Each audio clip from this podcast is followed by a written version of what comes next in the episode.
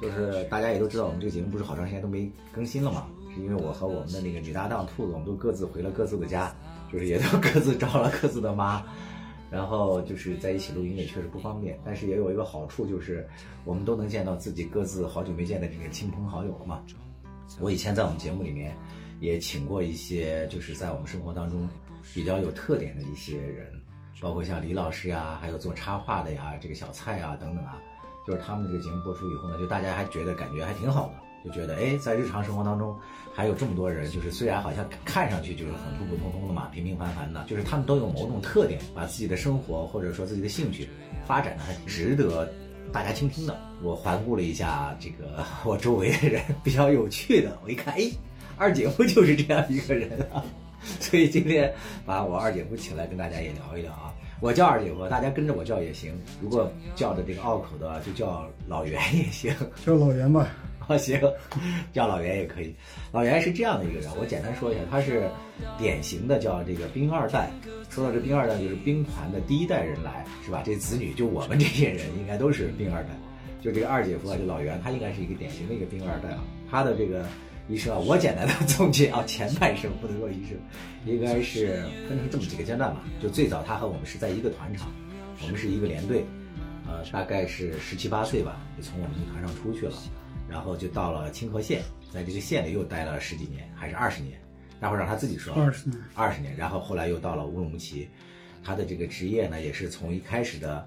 这个算那个工人嘛，但是我们那个工人其实就是承包土地嘛，对吧？然后完了是去水泥厂工作。种过地，当过工人，嗯，来你自己来吧，这三段学过车，啊啊是然后开始跑戈壁滩，跑戈壁滩，就最后开始做这个玉石生意啊，现在是这样的一个经历不少。对，嗯，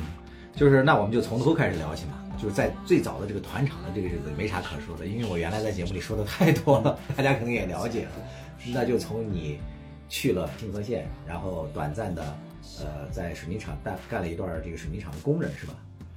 在水泥厂说起来是干了一年多工人，嗯然后跟着师傅学了车，这个扒轮胎呀、操作车辆啊，嗯，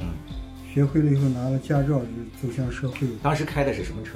这是最早的老解放，九十年代的老解放，啊，解放东风嗯是吧？那个是一个四米的东风车，嗯最早的老解放，拉石头给水泥厂这个备备料，啊给运送水泥。嗯那时候就是在当地的县城跑，嗯后来这个个体以后，就拿了驾照以后，自己买了车就往乌鲁木齐跑，就不在那个渐渐的水全泥乡厂各干地了。。对，为什么不在水泥厂干了？那时候水泥厂按说也是国营单位嘛，为啥要干个体？嗯那时候年轻人说白了就是，你吃了苦了，学了一点东西了，如果是这单位留你，嗯，他哪怕多说一句，这车你再多承包两年，我们需要你们这样的人再多干两年，嗯，其实都能留着干。但是外面有一点机会的时间，你长大了呀，说白了就是说渐渐的翅膀变硬了。嗯，一个是当时没有指标，不是那种正式工作，啊，明白，聘用就就是走出了水泥厂，啊，说白了就是走向社会，干个体。然后就是自己跑，对，二十四五岁的时间，天不怕地不怕嘛，什么事都敢干了。你说哎，不过话说回来，在当时开那个大汽车的时候，就在我们这些人的旁观者的心目当中，开大汽车还是一个地位挺高的一个事儿，在那个年代确实，是吧？我在老水泥厂开过那个最早的那个黄河车，山东济南造的一个老式黄河翻斗车。啊，那个时候在县城里面，相当于现在的，嗯，就是就是社会地位比较高的那种，当时开个 车，如果大街上走的话，相那当于个哦现在的悍马 大家大大家都比较稀罕那种车，就是没有那么多车嘛啊，这毕竟是偏偏远的民族地区，对，能出现那种那个重型车、翻斗车，嗯。就是在老解放里面也算是脱颖而出呀、对，哎，我插一句，就是我们当年 去高考的时候，从团长到到师部去高考的时候，我们坐的就是一个拉煤的东风车，嗯，几十个学生就那样已经很幸运了，就还能搭上车。东风车都是九十，在新疆的边远地区都是九十年代之后。对对对，。就是九十年代，我们高考嘛，对，九十年代之后，你像我们当时跑那个乌鲁木齐的时间，开那个四米槽子车、东风车，那都是九三年的事儿了。啊，其实对我们很多的听友来讲呢，就是大部分都是来自全国各地嘛，还有一些在海外的听众，他们可能不太了解，就是在新疆跑货运和内地跑货运有什么区别。就是因为新疆，它其实简单的来说，它是这个绿洲经济嘛，是吧？有一片绿洲就有一个城市，就城市和城市之间其实距离是非常遥远的。就比如说像咱们刚才说的那个青稞县，还有我们在的那个什么阿勒泰到乌鲁木齐，这个中间是七八百公里的，是吧？在内地其实就跨了好几个省了。对，这个可能你们跑起来当初也很辛苦吧？这个就说年轻的时候学会了开车，刚开始是在当地的县城里面就围绕这个资源跑，啊、我供一个水泥厂，沙石料呀或者煤呀，它只是围着县城的周边二三百公里之内跑。嗯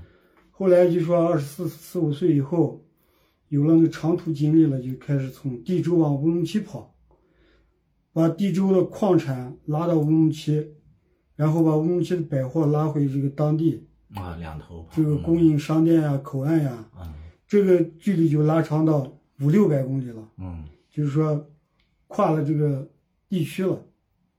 这五六百公里跑完以后，慢慢的这个车的换换了大型车以后，就开始跑长途车。啊，包括南疆的喀什，那个从乌鲁木齐到南疆喀什就一千五百公里，哦哇，然后上到那个塔喀什的半托个中托国帕了口都岸、啊，伊尔伊尔克什口岸那些，就是半挂车我们都开着上去过。哎呦，后来呢，就全国各地的也都跑，嗯。包括河北啊，往广州也拉过挂，这个经历就多了。慢慢的是，它和这个上学的过程是一样的，嗯你学了这个一二三四五年级的课本儿， 然后就要走到初中课本儿，然后进阶了啊，初中完了高中，高中完了还有大学了。嗯 有可能大学上完以后那就飞起来了呀，嗯，这个经历是一样的。就是现在，其实，在那个抖音还有一些短视频上，可以看到好多挺惊险的一些那个货车司机的经历的那些嗯嘛，对吧？有呀，啊，刚开始我们开那汽油车，在零下三十多度的这个清河县对，发今动年还发特别动一冷次车，啊，那时候哪有什么防冻液，那水箱的水每天晚上是要放掉的，哎呀，车熄火停车的时间就要把水放掉，啊，要不然会结冰它。要停上十来个小时，第二天你再发动的时间，嗯，那哪怕你换的冬季机油，那时候的冬季机油也一般，不是什么太先进的机油。嗯，都要用那个就自制的那煤炉子、火盆子，啊，在油底壳底下烤油底，然后再烧热水加热水，要用喷灯烤那个机油的过滤器，然后烤进排气道。嗯，就像这个锅烧热了，该放菜了，该出锅的该做熟了是一样的。嗯，等这个车你感觉整体已经有把握能启动启动着的时间，嗯， 你再去打马达。要是没有那个把握的情况下，有可能拧马达的时间，有些线路就冒烟了，或者那个车人人人啊人对对人对启动不起来了。是是 那样的时候，那你就来事儿了，啊就，就等于是硬打。硬的啊，但是你要是熟能生巧，掌握了那个气候，它又不一样。在天寒地冻的地方，那个柴油车的经历更多。就是车本身那时候的条件也不好，嗯，那时候的路况可能也没有那么好，那是时吧候？还是有呀，恶劣对天气这些都有。嗯，后来这个换的，后来是为了跑长途，节能换柴油车。嗯就柴油车它载重量大嘛，嗯毕竟它油耗省，对于自己的经济各方面来说，能创造好的条件嗯换了柴油车。但是柴油车在新疆的这个冬天，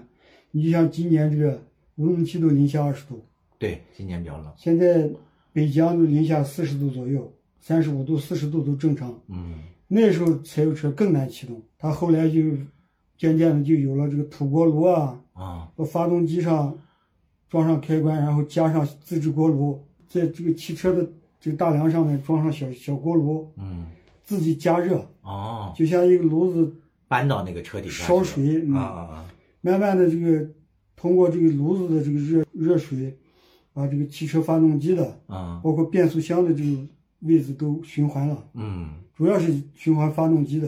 能让这发动机正常启动，啊，能让这个油把这个油烫开。现在这个应该好一些了吧？对，现在有这种自有主一锅些炉先进的，但是但是好多电热的在新疆最冷的地方它不适合，对它，是用不了。阿泰地区往那个当时走七台县二幺六修路，往巴岗送铁粉，那时候还都有些超载的车辆。嗯当时我们走到一个乡里面，我是回城的车，停到一个车旁边，那个车在旁边启动着，我副驾驶在开着车，我从卧铺上一坐起来一看，怎么那个车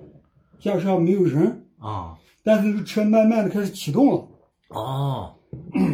幸好我他就是开开开学这方始面开始往前走了，对还厉我害一去点嗯，等我从卧铺上起来，赶快穿上鞋子，那个车已经动起来了，哎已经呀出去个啊一两米了，哇感觉到不对的时间，赶快就跳下车就往那个车上跑。啊跑到那个车上踩两下刹车还站不住，那时候气还没打起来呢，啊啊拿手刹车，他这个手刹车又学摸了一会儿，才找到那个手刹车，把其他拉上，啊才把那个车站住了。啊！怎么回事？当时那个是多危险！那是怎么回事啊？他就是因为天气冷，啊，司机呢？刹车啊这个他的他的断气刹是松开的，哦，没拉上但是但是这个由由于天冷呀，它有可能气路管道里面啊有这个冰碴呀或者什么，它气不通。啊这个当时断气刹的制动是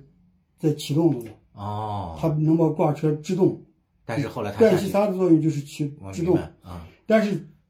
发动机的气一旦打起来以后，它气路一通，他就这个挂车的这个断气刹就自动松开哇松了。开了，嗯当时他的驾驶员可能是上车发动着以后就预热，啊然后把这个断气刹松开了，啊，松开以后他下车去灌水吗？还是搞别的事儿去了，搞别的事儿去了？检查商店买忘东西了，啊！他把这个茬给忘了，哎呦，然后那个车启动起来，无人驾驶了，对，那个发动机，发动机气压把气路冲起来以后，它的断气刹自动就打开我了。去那时候刹车是松开了，哦，那然后也车幸正好好还有坡度对，幸好那个坡度还比较缓，然后前面啊就是一对个就是一个渠道了。啊，还来得及让你去啊对，那个渠道跟前有个木有个马桩上还拴了几匹马，我记得特别清楚。如果那个车当时不站住的话，啊！这个车就奔河里去了。我去那个拉上了几十吨，啊！拿到那个渠道里面，明白那那就是不说车毁人亡人亡吧，对那那是损失，对，对这是很大的损失了。小小几十万应该是有的了，就是这是这是一个小经历，那个啥真是惊，人那个司 司机知道你给他干的这个事儿吗？没有怀那疑你偷过那是车个那是个外地的司机，你说啊你说着了，是吧？那当时是个外地的司机，他不了解新他疆的这种。他出来以后，，我我下车，我我这个车正在这说话呢，就自己走了，人呢，驾驶员呢，然后从商店里面走出来那个驾驶员，他他确实有点疑惑的在看然后哦我。他看你在干嘛？对，哎偷东西。这这人难道是上车去学摸啥东西，对对对对对把把我车弄走了？啊，是。他甚至还有点在怀疑这个。哎呀呀，但是天地良心，我做的是一件好事儿。明白。这个那是咱太相信自己这了。个事啊隔多少年以后，我那个副驾驶，我们当时也是临时在一块儿跑了半年多，我们一年车。啊，这个人他始终认为我在后来的做事儿过过程中，他信任我，就因为这他个相信我，对，啊，因为我当时去的干的这件事儿，就是一件见义勇为嘛。就是一件好事儿呀。当然了，如果那个也车挺危险的，你冲上去。如果是那个车栽在那个对，那个渠道也两三米深的渠是是。水泥渠，如果车头栽下去，挂重重的挂车顶上去，那就是个易拉罐。嗯，你看这个，咱们亲戚都不知道 还有这个这是真实经历，了不起。这是对我们开车的一些事。哎，你知道原来就是你曾经跟我们说的好多事儿吗？在我们听起来，开车还是这个大在新疆跑婚姻司机，反而是一个还挺浪漫的一个事儿。我就记得你曾经说过一个狐狸报恩的这个事儿，这个给我留下的印象特别深。这个讲起来有点长，没事儿，就大致我说的意思就是，你有一次开车，因为在新疆他经常开车要经过好多什么自然保护区啊或者怎么样嘛，有时候公路会经过这些地方。然后我就记得好像说你说你有一次开车经过一个什么地方，然后有一个什么东西在追一个狐狸，是是吧？这说起来是九三年、九四年的事啊啊儿。啊！来讲一下，这个挺有意思的。我我尽量简单说吧。嗯当时开那个四米的槽子小东风车，冬天有可能一跑一晚上遇不了遇不到几辆车。嗯清河县往乌鲁木齐跑，要经过富蕴县的那个恰克图，恰克图过来以后，喀马就恰克苏到喀马斯台中间嗯有个一百多公里，没有什么人烟，嗯没有餐馆。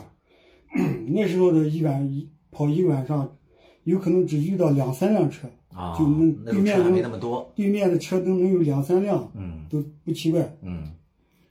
就说那天跑到那个离卡拉斯台还有个几十公里，那是属于卡拉麦里保护区了。现在，嗯当时有个狐狸在那个灯光前面拖着尾巴从路一边跑过去了。啊跑过去以后，我想这个路上遇到狐狸也很正常。嗯，但是我是车到那个快到那个狐狸位置的时候，几个狼，哦，在追他，嗯，你在那个地方野生动物多，对狐狸穿过去以后，我的车到跟前，那个狼已经跑不过去了。啊，他的急刹车也快，因为他他 从路基上，他从陆地陆地下面要往上跑，明白，他要穿到白路 撞上车了，对他这个狼也聪明，他预感到这个过不去了，啊，对，他刹车我了至少看到有两个嘛，三个啊，掉头就拐下去了。走了啊，就对等于说你救了那个狐狸这个这个就当时就想，我那个车过去的同时，这个狐狸逃生了，嗯，不是说救它，就算这狐狸算逃生啊就了。是就是不是主观上救的嘛，但至少啊，帮我了我忙，还记得那一段，那个就在二幺六线的四百六十多公里左右对，四百六十四嘛，就离卡马斯坦还有个不到三十公里吧。然后呢，后来呢，后来就事隔了多长时间，我都不太记得了。现在是然后又经过那个路嗯这个啊已经过去多少年了？对，嗯就是秋季拉羊的那个阶段，嗯，我我也当时拉的什么货我都忘了，然后又过了那条路，又又走到那个位置的时间，啊也也就是说我说的四百六十四公里左右，走到那个位置时间，大晚上开着车也有点迷瞪，车过去那个地方的时间，觉得路边上躺了个羊嘛什么，觉得应该是个羊，嗯就刹车停车了，啊，停车把车慢慢倒好回去，结果就在那个位置有个大绵羊啊，从别人就放羊的车上掉掉下来摔死了，掉下来刚摔死那个是还是热乎，还是热乎。啊，对，是狐狸送给你的那个我们那时候跑车车上都带着刀子嘛，啊，接着就给抹脖子放个血，对肯定得在路放边上啊放个血。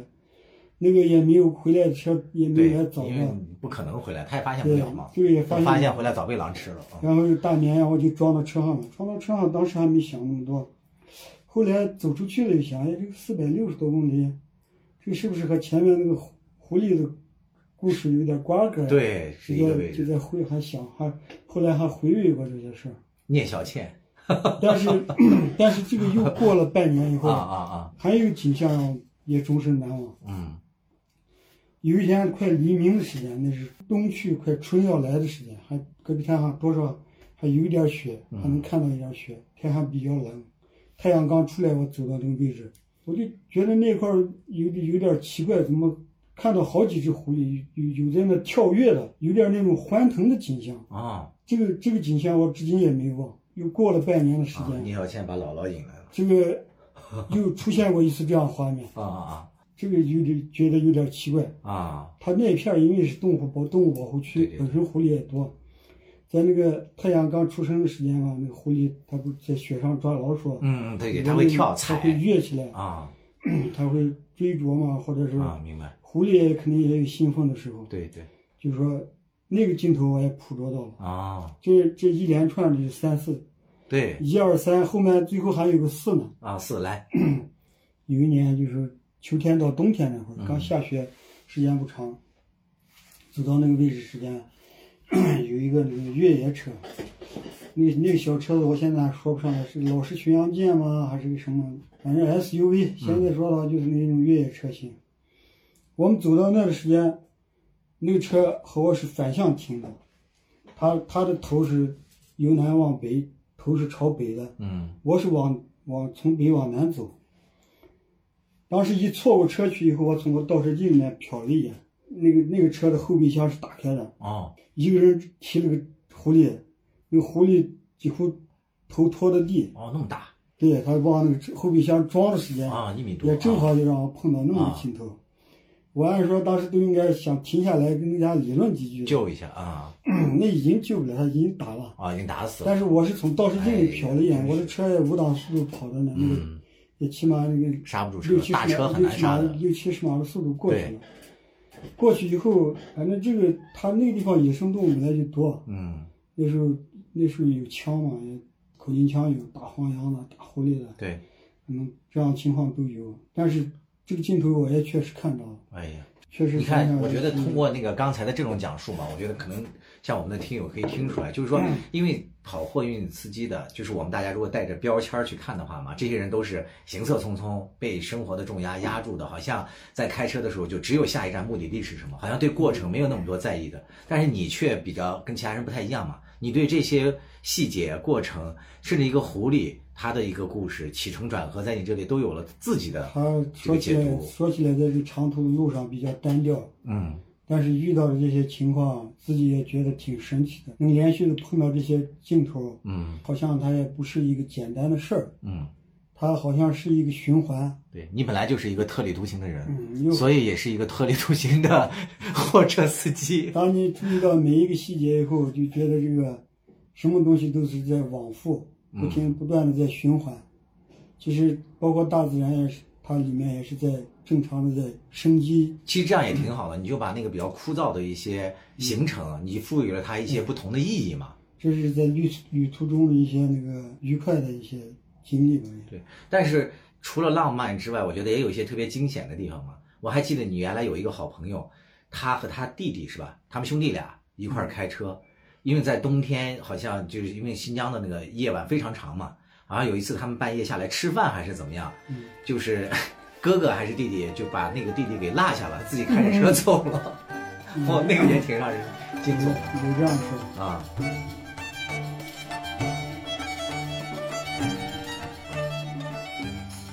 这个说起来，一个我们朋友里面一个河南老乡了，啊，兄弟俩，一个叫刘高中，一个叫刘初中，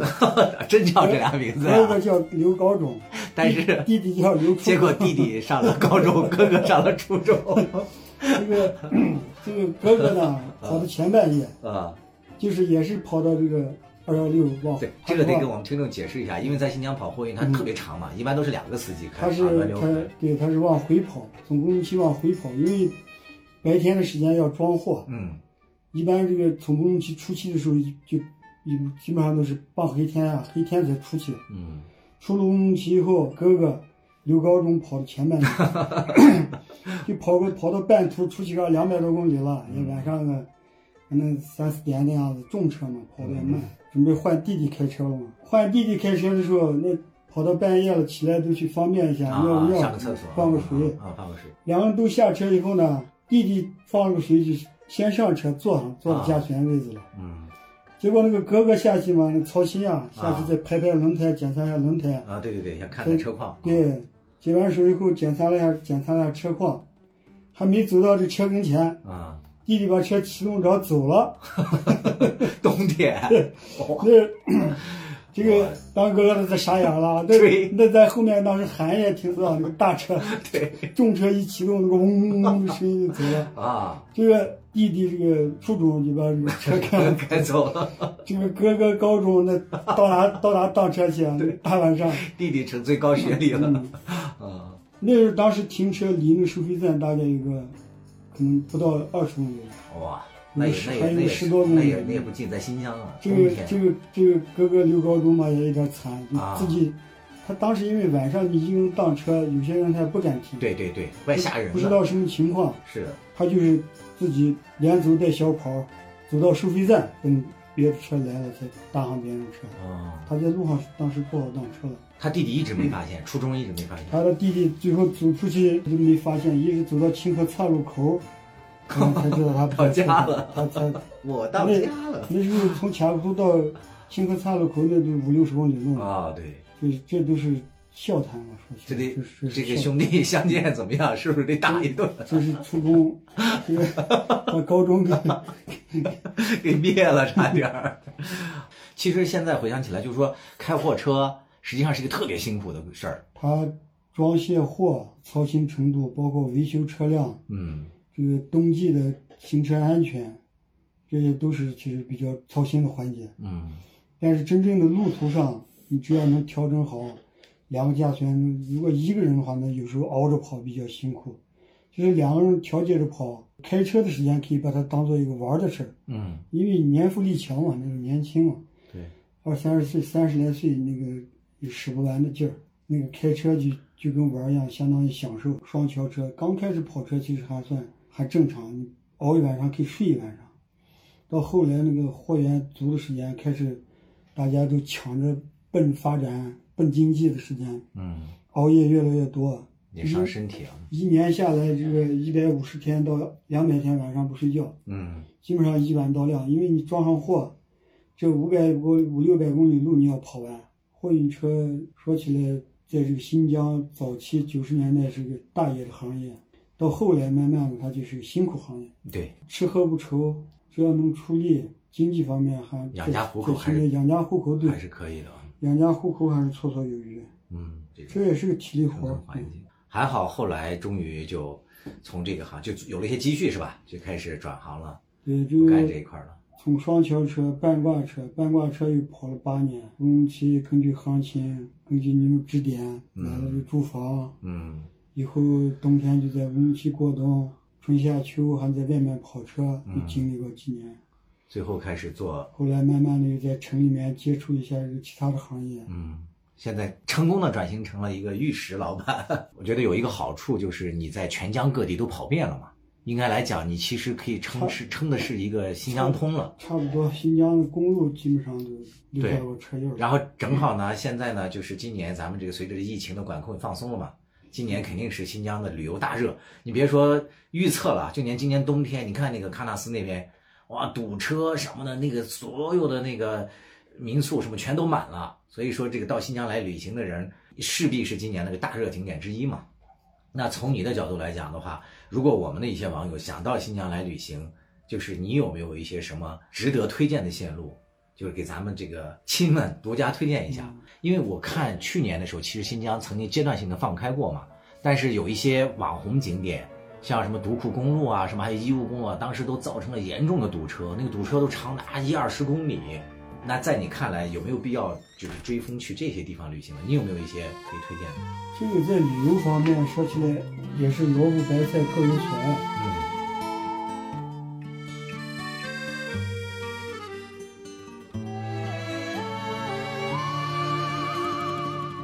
在我的怀里，在你的眼在我个人来说，我喜欢那种自然环境，就是自然风光独特一点儿的，啊自己自己觉得适合的、安逸的地方。嗯你像那个人文的那个景观，我反而去的少。嗯对我们在天山底下跑了三十年，啊就大车小车的开了三十年，我到现在没去过天池。哦是吗？天池在很早就是啊明白打造它了是一人、个人文的景点，对，开发出来的一个景观，虽然是自然景观，但是被赋予了好多但人是文意义。天山的区域我们跑了很多地方，啊，我喜欢那种自然的，就哇，那你这个更独到啊！这才是大家现在要追求的，就是与众不同的深度游嘛。我们我们经历了这个额尔齐斯河畔嘛，啊，就说公路上跑累了，买个凉皮子到这额尔河额尔齐斯河边上吃个凉皮儿，嗯，都是一种享受。没错，买个馕，对你走到哪儿，这个这个毕竟讨喜欢。嗯，内地来的游客一般就说，首先喀纳斯，啊，对，新疆最大的景点点游嘛嗯，它不是这个啊嗯真正的旅行。毛鬼城之类的一些大的景点，赛里木湖的。嗯但是我个人比较偏向于这种旷嗯野、自然，嗯，嗯，就咱们这么说吧，比如说新疆的这个概况，我们原来在节目里头也多次嘛，向大家就是很自豪的介绍咱们的家乡啊，说过很多次，就简单的就说三山加两盆嘛，嗯是吧？阿勒泰山中间是天山，南边是昆仑山，然后中间两个盆地。对。你让你自己这样来概述的话，你这这几个三山加两盆，你都分别有哪些 压箱底的？你觉得特别的惊艳？这个首先像我们在外面经常捡石头的人，嗯，这个四五月份儿风比较大，户外活动少一点儿。我又要插一句，你看你刚才说了一个概念，大家是不理解的。嗯，你说捡石头，对，听众会说啊，为什么到新疆捡石头？这是怎么回事？这个新疆它地域广阔，嗯地域辽阔，这个各地的那个特色石属于一种特产。就说玉石本身就是新疆最丰富的一个特产之对一，它最就是最有名的就是昆仑山的和田玉嘛。啊。对对，但是这个，好像那个奥运会的那个金镶玉用的就是那个。但是这个，比方说克拉玛依的这个红石头，嗯这个乌尔河的彩玉，包括杜热的红石头，这个在现在国内都有点名声了。啊，我懂了。嗯，你的意思其实就是说，你是从一个玉石爱好者的角度，看这个旅行，是吧？这两个可以结合起来可以结合。啊。咱们还是说这个话，有的人首先来了奔那个主要景点，对，有的人有可能就喜欢捡捡石头，啊户外户外就驻扎两天哎，找找可以野外感觉。要不咱俩合作搞一 个旅游公司，还有的 来新疆陪跟着咱俩捡石头。这个在新疆来说，这是最容易做到的事儿。新疆你在就是旅游景点的途中，包括捡石头的途中，你都能看到这个大自然不同的地方、嗯，不同的环境，春夏秋冬每个季节的这个特点。嗯，其实最好的旅游季节是秋天，来到新疆来旅行是秋天。对你四五月份风多一点儿，嗯七八月份最热的时间就适合去喀纳斯，啊，七八到月这这个个海拔两千米以上的地方，啊，凉快一下。去这个夏牧场去吃吃肉啊，夏牧场是哪儿啊？夏牧场就是这个新疆当地放牧的，它、啊它不是夏天要转场啊，阿吗？勒泰呀，六月份就要上山，就是阿勒泰那边嘛，嗯阿勒泰山。它包括这个哈密啊这些地方啊，伊天犁山伊犁这边的放牧，它也有这个冬牧场、夏牧场。哦，就是上山了。嗯它夏天六月十号左右就要慢慢的往山上走，嗯到七八月份的时间就在海拔两到三千米的地方，嗯，蚊虫少，气候适宜适宜。哦，对，还有这个，嗯，对，那适那合羊群。嗯那时候就说到旅游景区的时间，就是吃个羊肉呀，嗯，喝点马奶子呀，这是然后养，看看草原啊这是养人山嘛，呀嗯啊，这是山上气候，就夏天炎热的时间，旅游最适合的时间、哦就是到海拔高一点的地方，嗯然后到秋季那是最好的时间，九月份儿到十一月份儿嗯是新疆旅游和捡石头最好的季节。嗯，瓜果也是也熟了。我个人跑到这个 南北疆这转了转，对我个人而言，就是我个人说起来，最能打动我的区域是从库尔勒的玉里，库尔勒到若羌县这之间的一个几百公里路，啊嗯也在五百左右。它五百这公里啊左右。对它这边、这一节公路有那个沙漠胡杨，有些地域就是说你在平区平常那个山区里面，嗯或者是在比较荒芜的地方，那个地方是有区别的。嗯它给人的感觉就是路边的水目测又和那个路路是平的，嗯然后远处的沙漠上面那个胡杨林点缀的胡杨林，那那种感觉就一眼终生难忘，让人感觉到那个起伏浪漫的那种画面， 啊那个胡杨的由黄转红的那个季节啊，对，九是月最份能打动。人的。对对，色彩绚烂。这个城市生活啊，或者是农村生活也好，那那段路是能见个大场面，因为若羌县大嘛，嗯它的地面大，比其他地方要要平缓一些。嗯它的它的这个胡杨林的一些那个景观，有让你就是耳目一新的感觉，心旷神在怡其他地方见不到。嗯，啊但是那个季节，它这个胡杨最漂亮的季节就是十月初到十月下二十号左右。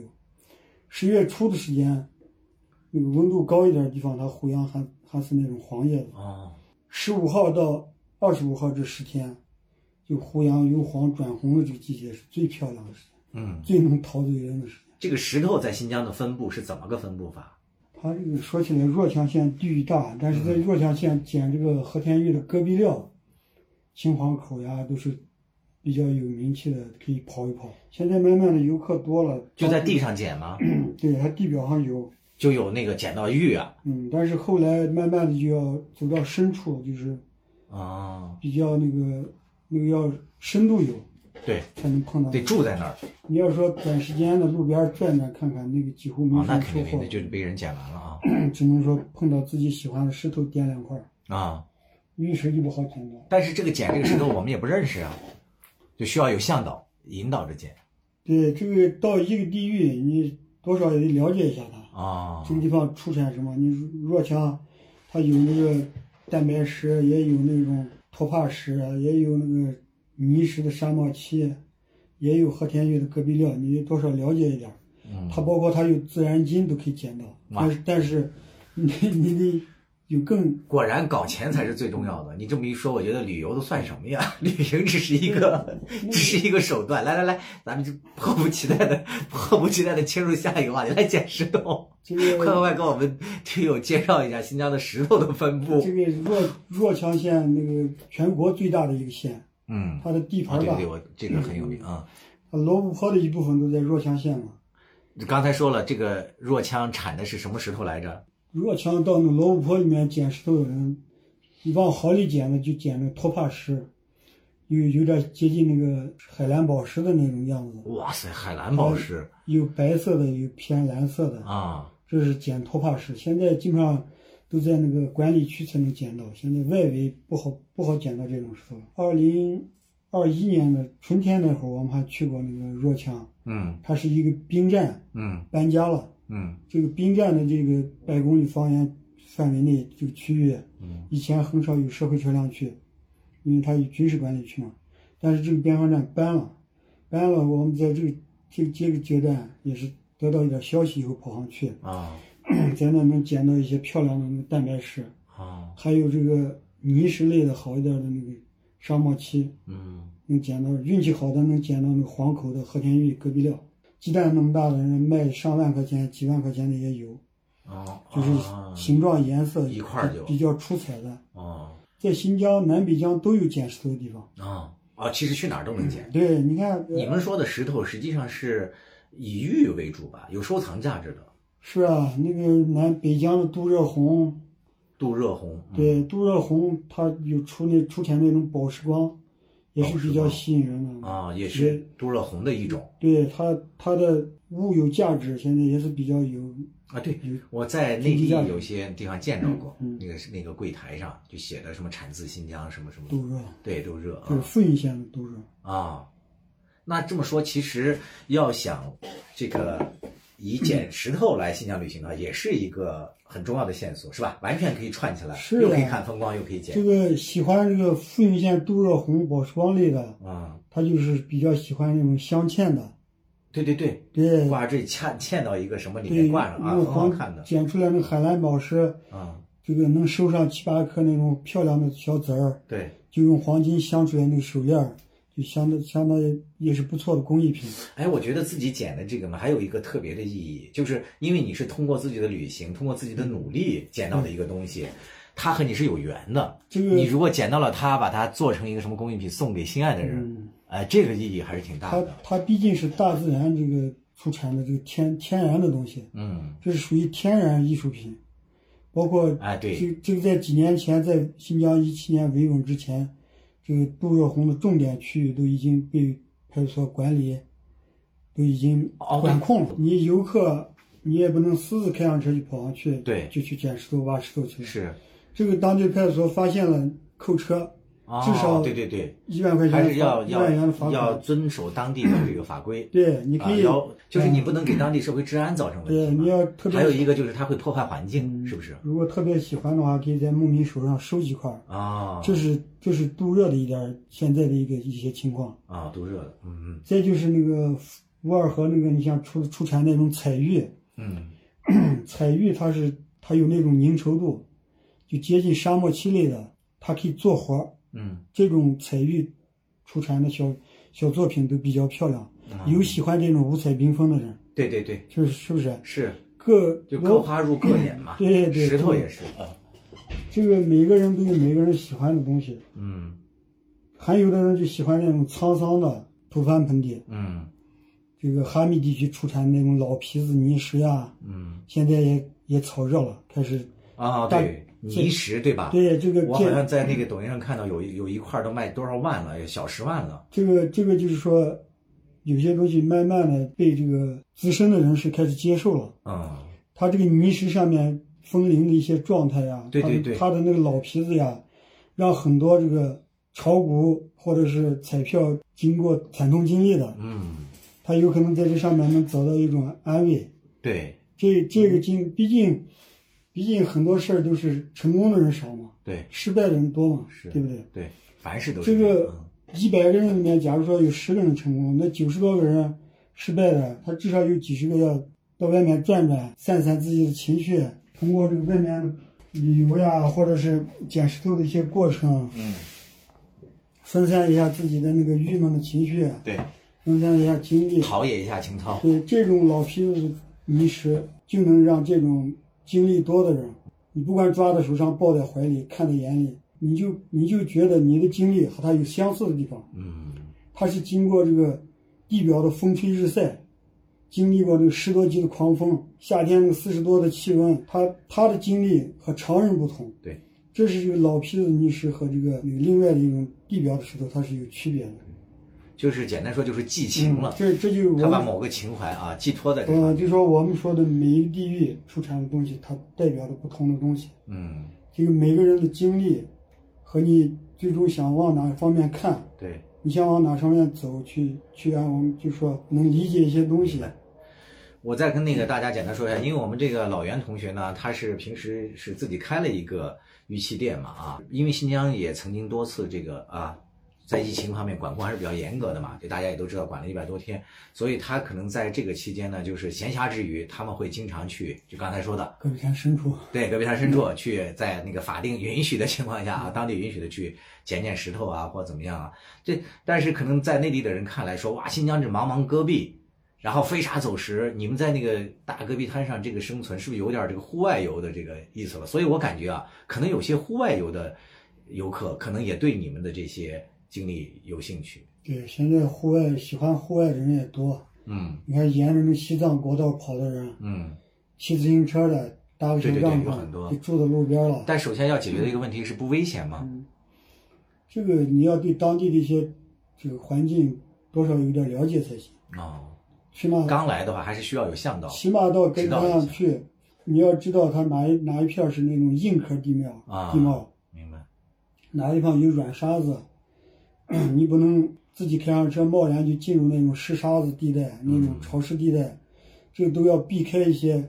自然环境，你必须要保证自己的安全。啊、我们出去，你想起码要带上一个星期的干粮，说就说说起来就是粮草， 啊、买上馕呀、烤包子呀，对，带上一些这个不容易坏的食物，能储存时间长一点的食物，带足水，加满油，你才能进入这个戈壁滩。那个方圆几百公里都是无人烟的地对方，对对不是你说一定进是就能进的。对，罗布泊啊，你什么像这些哈密那地个大海盗，彭加木罗不是布都呃是对农民吗罗布泊深处，还要带那个加林桶，还要带那个备用汽油才行方，什么东西？就带备用的汽油。啊、备用的汽油啊那个，你像普通的那个车，也就是九十升、一百升嘛，啊！加个七十升的那种。在我们大家听起来说，觉得这是一个很辛苦的事儿啊。你干嘛要？就是你去那个地 方，不是找罪受吗？很多这人可能这会这样感种觉。这种深度游，太深了，我还我我我也想领教领教。我们平时主要是围绕着这个捡石头的区域，啊有个户外的惊惊喜，啊能有个户外的经历，但是也也要在这个这一个一个来回的过程中，我花销了这个一两千块钱的这个费用。嗯我通过我捡石头的乐趣和我的收获，嗯我还有些回报呢。啊我捡到的石头，在我在别人认可的时间，我自己也可以有一种成就感。啊！精神上的一些对呃捡石头是个乐趣，哦，就是你不觉得苦，反而觉得是一种乐对，趣。这是个乐趣。就是我们出去捡石头就觉得是个享受，其实你们是从个人兴趣的角度去捡石头的，对。并不是说捡了石头会怎么发财什么，没有那么哎想你玩过石头的人，特别开过石头店的人，啊。你慢慢的就会理了解一个地域。啊、明白。这个这个地域你，你不可能一车石头装回来就是换钱的，那不可能。对对对，它它有分能太好功销售太的、功利了。独特眼光看到的，有可能大家以后会认可。嗯，除了你可这以个收藏一些呃，，除了这个最就是好卖、经济价值的这个之外，你可以用你的独特眼光去看一些别人注意不到的，这就是石原了。说起来，后来哦就是，它每个地域每个地域都有特色石，都有出彩的东西。嗯就比方说一百个人里面，上学的时候你没发现它有什么特点，嗯但是他到职场上以后风生水起。啊，对，这个石头也是一样，都跟着别人抢着捡宝石王，其实宝石王不好捡到了。嗯你有可能在那转一个星期，捡到几个残破的，啊它带不来什么经济价值了，有可能把你这一趟费用也挣不出来。嗯但是你用另一种眼光，你要自信一点儿。你觉得你发现了这块石头，它的形状和这个表面的一些特色是后来市场有可能会认 可的。开创一个对你，你要超蓝海超出这一群人的眼光去看下 下一层次。差异化，嗯如果到这个时候的时候，你捡石头，往往会有意外收获。啊，这个还挺难的，我觉得。这比 如个嗯说大家都收藏钻石，这就非说某一个重点是这样，就万一另外一个也特别多 怎么办？这个现在多的，搁这以前那个克拉玛依的人都雇上人，哦，克拉玛依的老板雇上这个几个人，开上那个大车啊，到戈壁滩里面以后，不管是好坏，你给我捡上，装车上，拉回来，拉回来以后，我再慢慢的分拣，哦，都这堆样堆到库房里面，相当于扫荡了一样。啊，那这个太过分现了在现在基本上那个就说不在保护区以内的戈壁滩，啊，那个车印子呀、脚印基本上已经布满了。哦，你有时候就要这样靠另类的眼光去发现一点儿，对，就是就是有价值的，别人注意不到的独到的，嗯。哎，那这么说起来，其实这种捡石头的这个方式还是挺需要呼吁一下理性的啊，要不然对这个地表啊，对它们破坏也挺严重的。对什么什么东西有经济价值了，一窝蜂。嗯，你看杜热现在挖的不是跟炮弹炸过的一样吗？对，后来拉铁丝网保护了。哈密那个泥石，这两这今年开始热起来以后，地表捡不到了以后，铁锹挖，哎呀，那就是然破后坏了嘛。就就差上挖机了。我感觉我那去那只要上挖机，当地国土资源局和派出所就会管，就会有人去管了。这个是要嗯严令禁止的。嗯，他尽量的要去早期的眼光去发现它。对我听他们早期的时候，你那时候好嗯像还没有做和田玉的时候嘛，没有做玉石生意，我就听过有些朋友介绍说，其实真正新疆的和田玉现在已经不在，就没有什么产能了。基本上他们说那个和田河还是什么被翻过来又翻过去，说翻了好几遍了。现在它是这样子的，和田玉挖掘的场地还没有，就出来的东西还没有出这个厂区，就会被之前这个熟悉的老板、知道的老板，或者是这个当地的一些这个比能拿住资源的人，嗯你外人几乎就见不到了，啊，它流流落不到市场上了。对，就被截了，截对胡了。，就现在出产的东西，基本上就已经到了别人的库这个库房去了。之前就是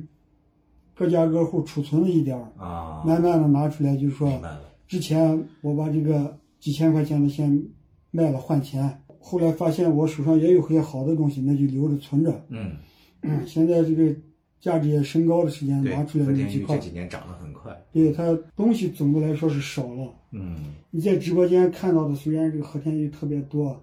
大的、小的、红的、黄的那个，红的话它有红皮子、黄沁啊，啊，对对，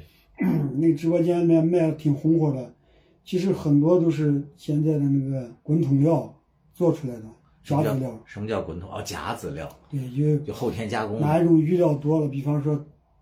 材质比较差的鹅料和这个青海料，嗯它切成块儿放到这个滚筒里面，嗯，滚上十天半个月，那个放上那个石头和石头滚，它再有棱角，它也能磨磨成，哦，明白它了。它嗯就做出来假籽料。对，就模拟在天然里面，在河水冲刷呀，什么日风吹日晒啊，对，在模滚拟这个筒环在境。滚筒里面，有的滚上一个月以后，就把这个山料做出来，那个不懂的人就辨不出来这是对假对籽料对。对，不，这个可能还算好的。再再对再有的人，他能做出来那个假皮子。对，最早的时间用什么化工啊，什么那嗯些方式。用化工燃燃料泡出来那个，其实还害人的。那个对，它那个嗯它的其实佩戴，好多人是戴在胸口嘛。这个最早的是都是用马尿，啊，淋上一桶马尿，真的然后马尿啊对，把石头泡到里面，我去，就做出来那个假籽料，它慢慢的生成一种皮色，那没味儿吗？ 那个还算它最起码对人体无害。如果用对，味儿就味儿点儿吧。对，呃，如果用化工原料做出来对啊那，个，那啊有些东西是你要是初级的不嗯懂的人伤身体的。买上那个东西，假东西花上大价钱，那是一种伤，对人是又伤自尊又伤钱财。嗯但这个对大部分的人来讲，他也不会鉴别，是吧？大部分人肯定不会只知道能靠靠行业自律啊。这个你就说你想，假如说你想得到一两块自己喜欢的和田玉的话，嗯你首先不懂的情况下，那就找你信任的人，啊啊啊，对，哪怕就说一万块钱的东西，我多花个一两千，嗯我把它买上以后，起码这是个真东西，嗯物有所值，那就多花两个钱呗。要么就是多少要了解它，啊，就是下功夫学习。对你靠但你是这个不现实，对对大部你分人靠来你讲，，你靠你这三得五花几天，个月要为了买块玉学一个，这也没必你要。要你要就本身就特别爱好，你要看了十天半个月了，你觉得有把握能出手的时间，嗯那也要量掂量着来，嗯你起码要买那种带姜皮的，啊就是说骗不了人的东西，你自己觉得起码这是个真东西，你再出手。哎感觉我想问一下，就是以你们现在的水平，比如说别人像我们的听友，呃，想买一块玉，他拍了照片儿来给你看，你大概能看出来吗？也就能照通过照片也只能看个大概。啊，还得看实物，他现在造假，造假的人也肯定能是以假乱真了。造假的人就造假资料、造假坯子，嗯，现在也是日新月异。啊，明白了。这个现在已经南疆的维族人背上这个资料嗯到苏州去做上假坯子，嗯，然后再背回到新疆的华林市场来卖。哎呀，你这你太作气为人了你作为一个就是说资质浅一点的，就是经济少一点的，啊，我懂。都有打马虎眼的时候。对对对，确实是。你看，我本来是想给我们听友搞一个这个福利嘛，就是大家如果嗯这个想买玉是吧？如果但是又拿不准，我还本来想让他们加一下你的微信嘛，然后让你帮着这个鉴定一下。嗯没想到这个光靠什么也不一定。那这样吧，就直接硬硬上网吧， 要买玉来找老袁，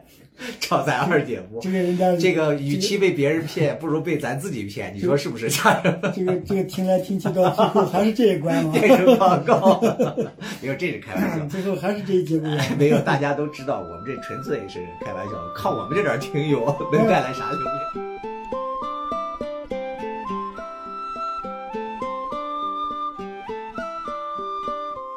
但是我们目前为止是做这个行业，尽自己最大的努力。我我自己有这个爱好，我也喜欢做这一行。呃，我我觉我觉得你是这样一个人，就是我跟好多人都说过你的事儿嘛，我感觉你是属于就是为什么介绍你说是兵二代嘛，就是老兵一代呢，他们是就比如说我爸，他当初是分到油田的，就好歹是个石油工人，多有钱。他为了表决心写志愿书，然后到了西北最偏远的地方去，苦了一辈子啊。嗯，然后他们的那种道德要求基准太高了，虽然说咱们没有完全继承吧，但是那种原生家庭对咱们的束缚或者要求还是在这儿这个这，个咱们是过不了自己那一关这的个。说白了，我们就是新疆土生土长的，呃，还不呃就是兵团土生土长，我觉得会更这个精确一些。对于新疆来新疆人来说，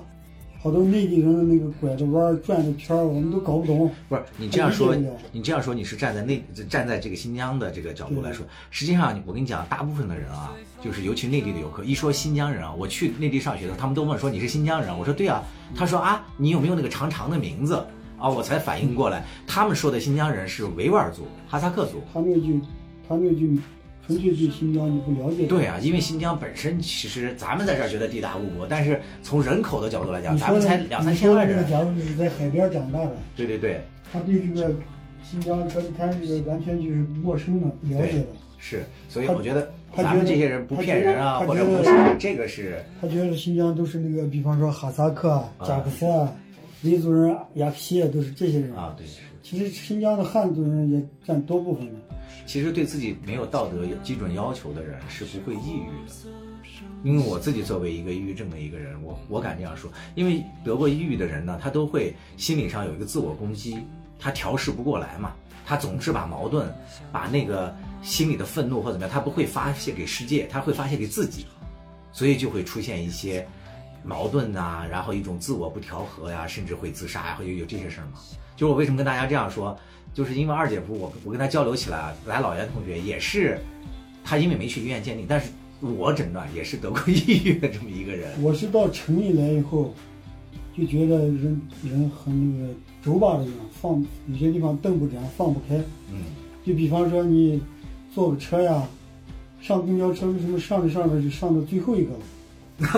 这个 明明站在前排，对，这十几个人上车呢，就经常是最后一个上去。对，就是自我道德基准嗯，比然后别人高嘛。开高车嘛时候在红绿灯跟前，你停到那儿，一转绿灯的时间，后面车就打喇叭，就引就起很的很气引起一些对，这个地州长大的人和这个城市的一个，他他有个这个转转不过来的这个，嗯。有说些到说到底，其实就是老派的一些价值观，嗯在这个再说到底就是传统的那种事业经济、事业那个体制下的一些价值观和现代的一些市场经济下的一些价值观的一些冲突，我觉得在你们身上体现的更为激烈，就你们好像明显不太适应这种城市这种就是逐利嘛，就市场经济，一切利益为第一，你你可以到城市里面来买房子，嗯，你可以到城市里面买家具，可以来买石头，嗯但是你和这个城市里面人接触的时间，和这个一些有些东西是格格不入的，有些有些东西想融合到一块儿，它确实要有个过程，要有时间性。但是我把我的注意力放到石头上了，要教的我我自己拿了十几个摆件儿，我就专门拿了一个人造皮色的，嗯其他的籽料的都是原皮原色儿。嗯但是我就拿了一个，我当时开店的时候，我就拿了一个人工染色的，嗯把这十几个里面，就跟前放一个这个染色的，嗯让你想了解的人去自己去看，他那个东西是那个那个，你多少花一点精力就能看懂的，嗯不用花精力，你多少认真一点就能看懂。它做出来的和那个千万年生长出来的是不一样的肯，定是不一样的。对它那我个虽然不懂玉啊，嗯但是因为我曾经多年前就是中国第一批就是养多肉植物的玩家嘛，嗯在我们那个细分的领域里也有这个情况，就是早期的时候，你比如说多肉，它它是这样，多肉植物它新出一个品种的时候就会卖得很贵，甚至某一个稀有的品种卖到上万的也有。但实际上，多肉植物它有一个问题，就是它既然叫多肉植物，它的繁殖能力是很强的，你掰个叶子它也能生。所以这个时候呢，就会出生了一个情况，就是它第一年五万块钱，第二年可能就五百了，然后在这种情况呢，就有好多人呢就开始造假，他就往那个植物上喷漆，我们叫喷药剂嘛，喷漆还是呃那个好一点，它不那个植物不会死，但是喷药剂它就打一种药让它变变态，变态之后生展出新的那种奇形怪状的东西，但是很快就死了，就跟你们那个玉石对搞那个是一样的，这个这个就是市场逐利嘛，市场说嘈杂了，人人人员多了。嗯。各种各样的这个奇葩都有。哎，我好像在抖音还在那个一些社交媒体上看到，前一阵子还有什么捡那个天外陨石的，在新疆的也比较热。嗯，这不是这几年市场行情不好，我们去年到吐鲁番找那个造神火流星，就天上掉下来的我跑了三趟啊，吐鲁陨番。石，嗯，真的有很多人捡是吗？有呀，但是我们当时运气不太好，玩的是挺高兴的，和那个陨石擦肩而过了。怎么叫擦肩而过？就首先怎么知道陨石掉哪儿了呢？当时这个吐鲁番的这个陨石有监控拍到，它有、啊有监控视频拍到它在空中有燃爆。哦，知道它那个轨迹、当时乌鲁木齐看到的时间，哦对，这不说起来，在西山上面，啊，我们的乌鲁木齐的西山。嗯二零二一年的一月十五号，嗯没记错的话，应该就是时间，拍到那个监控视频。我们当第二天就十六号，就去那个西山去转去了，就通过它的燃爆想找它的碎块儿。哦，就在西山那边。嗯对，但啊，西山的监控拍到了，但是它感觉距离挺远，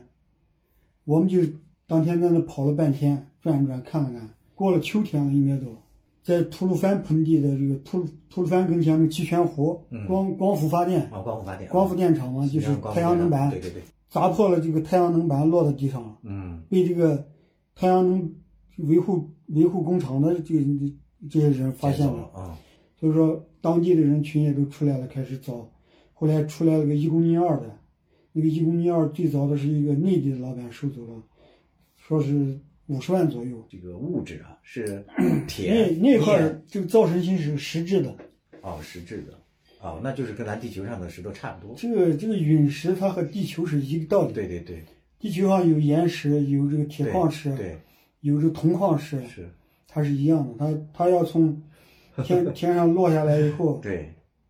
不是原来咱们不是老看那个科普类的，说有的时候天体有一颗星星整个都是钻石呀、 都是什么呀？要是哪天掉下来一个这个，不过这个事儿真的是全凭运气，就像你刚才说的，你离它五十米擦肩而过也捡不到，但是你反过来想。如果说是个厄运呢，你正在捡的时候掉下来一个， 那就变成厄运了。这个以后就是就是运气。对对对，就说靠这个发财是不可能后的。后，来那个你看那个戈壁滩上几百人上千人，嗯，到最后吐鲁番盆就是七泉湖那带可以达到上万人的时间，我去，那个那个热闹 场面，快超过乌鲁木齐的人了。 那个就排着队在戈壁滩上，那就是你回想起来，在野外这个探险呀， 就是这个游荡在戈壁滩上寻找一种，按照你自己说嘛，在城里你会很压抑是吧？嗯到那个戈壁滩上你会感到很放松。这个说起来也，嗯每个人有每个人的感受，嗯就我比方说，我在这个城市里面，这城市里面到处都是公公司，到处都是单位，但是和我没关系。嗯，我觉得这个城市没有归属感，它除了这个石头市场，其他的不属于我。嗯我只是坐着车开着车看了看周边的建筑，嗯，走走走马路，吃了一下这个城市里面的饮食。也找不到某一种但连连接，但是它好像这个空间属于很多人的。对，但是如果我们到戈壁滩上就不一样了，戈壁滩我在杜热的经历，自己一个人开着车到戈壁滩上去住一天的话，你会觉得这个一早一晚的经历和这个大自然的空间，在你晚上睡觉的时间和这个太阳出生的时间和日落的这段时间都是属于你个人的，这个空间和这个世界当时只有你一个人，你就感觉这整个世界是属于你的。大自然变换的这种状态下，你可以精神上面释放，可以在心态上面放松，在晚上睡觉的时候和这个夜空对话。哦，嗯，对对，这这是一种野外的一种生活。而且在新疆就是看那个星星看得特别清楚，对，这个这银种河什么的，这种深度游，只有你在野外有有可能是一个人的时间才能体会到。就是它其实相嗯比较那些所谓的意外之喜，物质上的一些收获，精神上的放松是让你感到最大的收获了。对他精神上的享受，嗯， 和你感觉这个全身都充满了氧气，大脑的无比放松的情况下，有些困惑呀或者难题就觉得不是事儿了，就解开了，或者是你把自己调整过来了。啊，我现在理解为什么你的微信叫旷野的老石头了。我是旷野中的石头，嗯，我就啊，旷野中的，嗯我跟对你说老了。我们我们见到一块儿自己觉得入眼的石头的时间，嗯你在它旁边坐一会儿，你坐一会儿，你看看这是不同的这个就这个时间，观察一下它，它它在这个几千年、上万年的，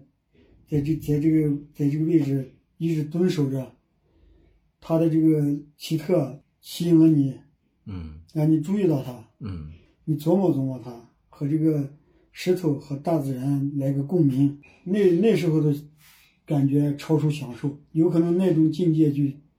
就就像是你学术上也好，或者是你的一种知识面的上面东西，一下一个东西掌握它了，你把它弄通了，一种非常享受的境界，对，非常自己非常高兴，非常那种兴高采烈的那种那种情绪，有可能你都描述不出来，嗯，都有这样的对对经历。对对，就是人生的高光时刻，好像到那个瞬间，对他不同行时间也业变慢了啊。都都有这种，对，这个就是你和大自然融到一块儿的有一些经历了。嗯这个地球上现在七十七十五亿、七十多亿人，其实可能八十亿人也有了。嗯多少这个垃圾，你包括这个现在最多的就是这个矿泉水、矿泉水瓶子呀、啊，矿泉水包塑料装呀、制品书包。啊嗯嗯那矿泉水瓶子在戈壁滩上还不是特别的那个难看，那矿泉水那个包装袋儿，那种尿素袋子、编织袋儿、白塑料袋儿，如果在大风里面飞舞到那些植物上面，那个干净的戈壁滩上突然来那么一个嗯这这种垃圾性的这个材质，就是大家尽量的把它收一收。就特别是自然环境里面，你既然去你想融入这个自然，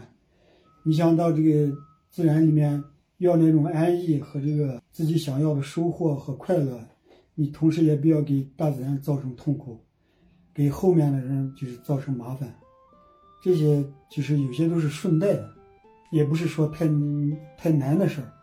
这不是难事儿，顺手的事儿。其实我想说的是，城市让你感觉到没有连接、没有归属感，嗯然后这个世界有时候也让你感到很烦恼，就像你说的嘛，你也没有因此发大财或怎么怎么样，但是你为什么还要反过来想对这个世界这么温柔呢？这些有些根上的东西嗯就是这样的。有的有的人玩和田玉，他从开始他就造假，他参与的就是用滚筒料做假籽料，他就想办法用这个就是一本万利，最简单的方法去，这个这个东西有些可能也是骨子里面的东西。嗯，就改不了的。嗯，你让我拿上那个做出来的假皮子卖给我一个认识的人，那我以后就给自己找了麻烦了。哦，就是过不了自己这一嗯对关。，信任我的人，啊嗯，如果是我把这个特别不好的做出来的假资料，或者是这个做出来假皮的东西，我明明我知道，我卖给你，哪怕人家可以拿这个东西卖一万块钱，我我卖给你七千八千，但是这个东西它毕竟是假的。就需要的人一旦弄懂了以后，那是一种伤害了。嗯，对，他他信任的人从此不再信任了。嗯我我们在这一点上起码做到，我骨子里面不要伤别人。嗯这这是新疆土生土长，你说这个婴儿的我们这个传统里面的东西，嗯这些这些也是说，就我们中华这多少千年以来，嗯，对，因为你慢祖慢籍养和成我那们的种祖籍对都一样，都是山东嘛，这种这讲什么仁义礼智信的这些嗯地有些是天性，对，有些骨子里面的东西是改不了的。嗯，我今天这样聊一聊挺好。虽然咱们是一家人，但是我还从来没有这样深度的跟你聊过这个事儿。啊就说我也理解了你的某些愤怒是怎么来的，就是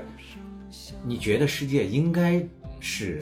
有秩序的，大家应该是互相有底线的。对所以，当你发现他城市里或者某些情况，旷野里有些人去糟蹋，城市里有些人不遵守规则的时候，你会愤怒，是因为你相信世界应该是好的，所以你也相信他还会是好的。大部分的人是讲究，比较讲究的，不管秩序啊，不管这个卫生呀、不管各方面的，大部分的人。但是你百分之八十的人讲究了，那百分之八二十的人你也慢要收手呀，嗯要慢慢地改变呀。因为现在这个大马路上、人行道上，你走着路，土到那个地板砖、那个马路砖上吐痰的，那些，嗯，这个毕竟现在是少数了。对，是。在户外你一片狼藉的，那个也渐渐的少了，但是该注重的。那个谁。